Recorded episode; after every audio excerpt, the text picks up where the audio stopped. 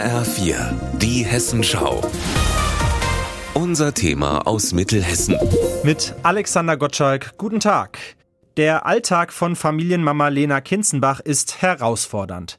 Sie und ihr Mann haben vier Kinder. Ihr zehnjähriger Sohn Bela ist schwerst mehrfach behindert. Der kommt nach Hause, dann muss er ins Bett gebracht werden, dann kriegt er seine Medikamente, sein Essen. Also es sind schon einige Stunden Pflege, die wir auch noch haben, wenn er aus der Schule kommt. Deshalb brauchen die Kinzenbachs Unterstützung.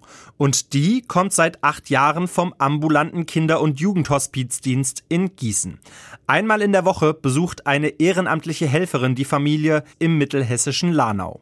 Dort passt sie für drei Stunden auf die Kinder auf und das klingt dann so. Dann zock ich euch. Mhm, mich nicht.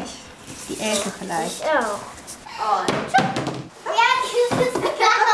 Die Ehrenamtliche der Kinzenbachs heißt Elke Groß und gehört längst selbst zur Familie. Für die Kinder ist sie Wie eine Freundin. Gemeinsam wird gespielt, gebastelt und getobt.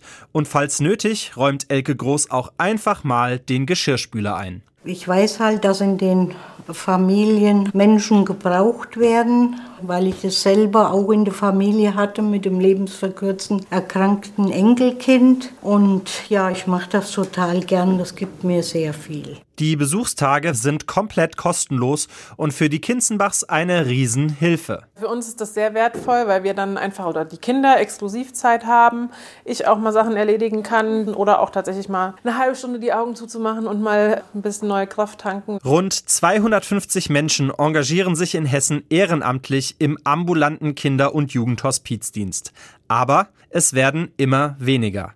Besonders in Marburg und in Kassel herrscht Helfermangel. Und auch am Standort Gießen müssen Familien auf Hilfe warten, wie Dominika Ludwig vom Kinderhospizverein erklärt. Die Situation hier ist recht angespannt. Wir betreuen hier im Gießener Dienst im Moment 20 Familien. Sechs bis acht brauchen Minimum noch Begleitung oder haben schon angefragt, ob wir jemanden ja zur Verfügung stellen können, der zu Hause entlasten kann. Das können wir aber gerade leider im Moment nicht. Der Kinderhospizverein sucht derzeit händeringend nach Menschen, die unterstützen wollen. Mitbringen müssen die eigentlich nur eines: Zeit. Alexander Gottschalk, Lanau.